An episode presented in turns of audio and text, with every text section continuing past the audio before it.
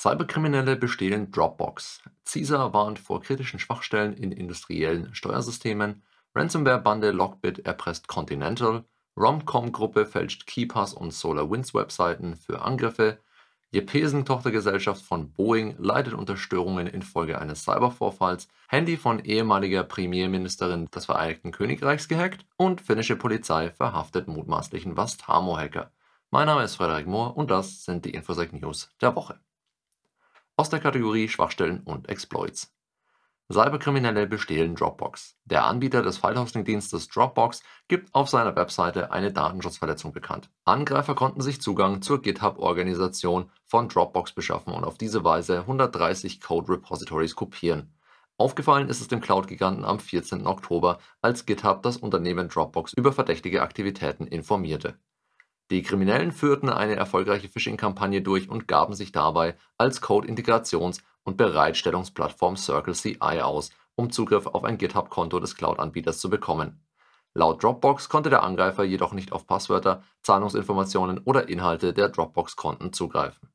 Der erbeutete Code soll einige Anmeldeinformationen, API-Schlüssel, einige tausend Namen und E-Mail-Adressen von Dropbox-Mitarbeitern, aktuellen und früheren Kunden, Interessenten und Anbietern enthalten Dennoch sei das Risiko minimal für Kunden, Partner und Mitarbeiter. CISA veröffentlicht Warnhinweise zu industriellen Steuerungssystemen oder ICS. Die US-Behörde für Cybersicherheit und Infrastruktursicherheit CISA veröffentlichte am 3. November eine Warnung über Schwachstellen in drei industriellen Steuersystemen. Durch die Schwachstellen in den Ethik Telekom Fernzugriffsservern RAS kann ein Angreifer an sensible Informationen kommen. Geräte, die an das verwundbare Gerät angeschlossen sind, können ebenfalls kompromittiert werden. Die kritischste Schwachstelle mit der Bezeichnung CVE 2022-3703 kann dem Angreifer einen Backdoor-Zugriff gewähren. Die beiden anderen Schwachstellen betreffen einen Directory Traversal Bug in der RAS API mit der Nummer CVE 2022-41607 und ein Datei-Upload-Problem mit der Nummer CVE 2022-40981, welches dazu missbraucht werden kann, um beliebige Dateien zu lesen oder bösartige Dateien hochzuladen des Weiteren geht es um drei Schwachstellen im ASIC AirScale 5G Common System Module von Nokia. Durch die drei Schwachstellen CVE 2022 2482, 2483 und 2484 kann beliebiger Code ausgeführt und eine Unterbrechung der sicheren Boot-Funktionalität erreicht werden. Die dritte Warnung betrifft die Dia-Link-Produkte von Delta Industrial Automation durch eine Path-Traversal-Schwachstelle mit der Nummer CVE 2022-2969 kann Schadcode eingeschleust werden. Die CISA empfiehlt dringend allen Nutzern und Administratoren der betroffenen industriellen Kontrollsysteme, die ICS-Hinweise auf technische Details und Abhilfemaßnahmen zu prüfen. An der Stelle für den Podcast noch eine Anmerkung. Die ganzen CVE-Nummern findet ihr natürlich auch in unserem Blog, für den Fall, dass sich jemand die nicht alle merken hat können. Aus der Kategorie Hackergruppen und Kampagnen. Ransomware-Bande Lockbit erpresst Continental. Nach dem Cyberangriff im August 2022 auf den deutschen Reifenhersteller Continental bekennt sich nun die kriminelle Ransomware-Gruppe Lockbit und fordert Lösegeld mit der Drohung, die erbeuteten Daten sonst zu veröffentlichen. Die 22-stündige Frist ist am Freitag, dem 4. November 2022 um 15.45 Uhr abgelaufen. Scheinbar ist Continental nicht auf die Verhandlungen mit den Erpressern eingegangen welche Daten auf der Leak-Seite der Cyberkriminellen veröffentlicht werden sollten, hat die Gruppe nicht bekannt gegeben.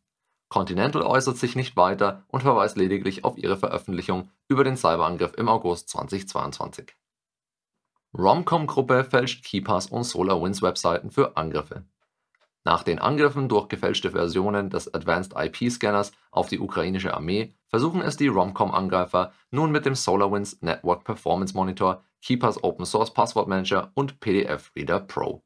Die Angreifer registrieren Domains, die der Originalen sehr ähnlich sind, um dann die Phishing-Webseite durch Kopieren des HTML-Codes der legitimen Webseiten zu fälschen. Die Opfer werden durch Phishing-Mails mit zusätzlichen Infektionsvektoren auf die gefakten Webseiten gelockt. Die Täuschungswebseiten enthalten bösartige Pakete, die durch Installation seitens der Opfer zur weiteren Kompromittierung führen sollen. Im Visier ist nicht nur die Ukraine, scheinbar haben es die Cyberkriminellen auch auf das Vereinigte Königreich abgesehen. Die Entdeckungen stammen vom BlackBerry Research und Intelligence Team, das auf ihrer Webseite weitere Details preisgibt. An dieser Stelle eine kleine Anmerkung in eigener Sache. Romcom war bereits letzte Woche in den News und schlägt erneut mit Phishing-Attacken zu. Gerade weil Phishing heutzutage in Unternehmen bei weitem keine Ausnahme mehr ist, schulen wir Mitarbeiter und Mitarbeiterinnen und prüfen den Erfolg der Schulung durch simulierte Phishing-Angriffe, bei denen kein Schaden entsteht, wenn jemand darauf reinfällt. Wenn ihr wissen wollt, wie euer Unternehmen gegen Phishing-Attacken aufgestellt ist oder eure Kolleginnen und Kollegen zu dem Thema schulen wollt, dann findet ihr mehr Infos dazu unter www.lastbreach.de. Und jetzt zurück zu den News. Jepesen leidet unter Störungen infolge eines Cybervorfalls. Jepesen, eine Tochtergesellschaft von Boeing, die Navigations- und Flugplanungstools anbietet, hat am Mittwoch, den 2. November, einen roten Banner auf ihrer Webseite eingeblendet mit dem Hinweis, dass es technische Probleme gäbe. Allerdings bestätigte das Unternehmen mittlerweile einen Sicherheitsvorfall, der schuld an den Flugunterbrechungen war. Ein Sprecher von Boeing erklärte außerdem, dass es einige Beeinträchtigungen bei der Flugplanung gegeben habe, es gebe aber keinen Grund zur Annahme, dass es eine Bedrohung für Flugzeuge oder der Flugsicherheit mit sich brachte. Es konnte noch nicht festgestellt werden, ob es sich um Ransomware handeln könnte, es sei eine noch aktive Situation. Aus der Kategorie Wirtschaft, Politik und Kultur. Handy von ehemaliger Premierministerin des Vereinigten Königreichs gehackt. Berichten der Daily Mail zufolge wurde das persönliche Handy von Liz Truss scheinbar von russischen Agenten kompromittiert. Die Cyberspionage zielte vermutlich auf streng geheime Verhandlungen und private Nachrichten der Politikerin ab. Darunter sollen auch Gespräche mit Kwasi Kwarteng, einem britischen Autor und Politiker gewesen sein.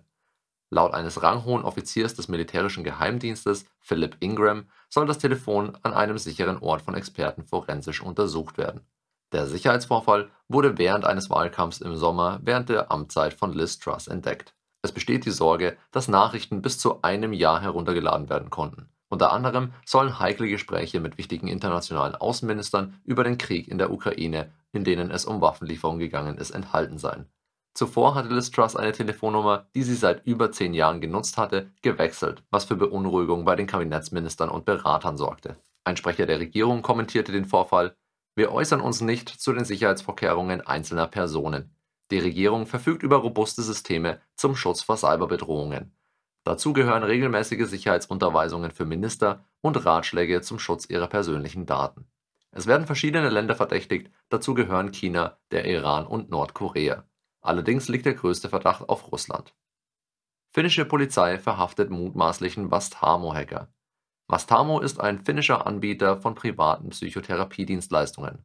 Sie gaben am 21. Oktober 2020 bekannt, dass ihre Patientendatenbanken gehackt wurden. Hunderte von Patientenakten wurden damals im Dark Web veröffentlicht. Zuvor wurden 40 Bitcoins Lösegeld gefordert, was in etwa einen Wert von 450.000 Euro entsprach. Nun wurde ein Beschuldigter des Vastamo-Hacks verhaftet in der Veröffentlichung der finnischen Polizei wird über den Fortschritt der strafrechtlichen Untersuchung durch das nationale Fahndungsbüro National Bureau of Investigation des Sicherheitsvorfalls berichtet. Ein Finne wurde wegen des Tatverdachts der Straftat in Untersuchungshaft genommen. 22.000 Opfer erstatteten Anzeige. Der Umfang ist so groß, dass die Aussagen durch die finnische Polizei auf elektronischem Weg eingeholt werden das war's wieder für diese Woche. Vielen Dank fürs Zuhören. Wenn ihr Fragen oder Feedback habt, könnt ihr uns die auf unseren diversen Social Media Kanälen zukommen lassen. Außerdem könnt ihr unsere Weekly News als Newsletter auf unserem YouTube-Channel oder als Podcast abonnieren. Wir sehen uns nächste Woche wieder mit den Weekly News. Bis dann, stay safe.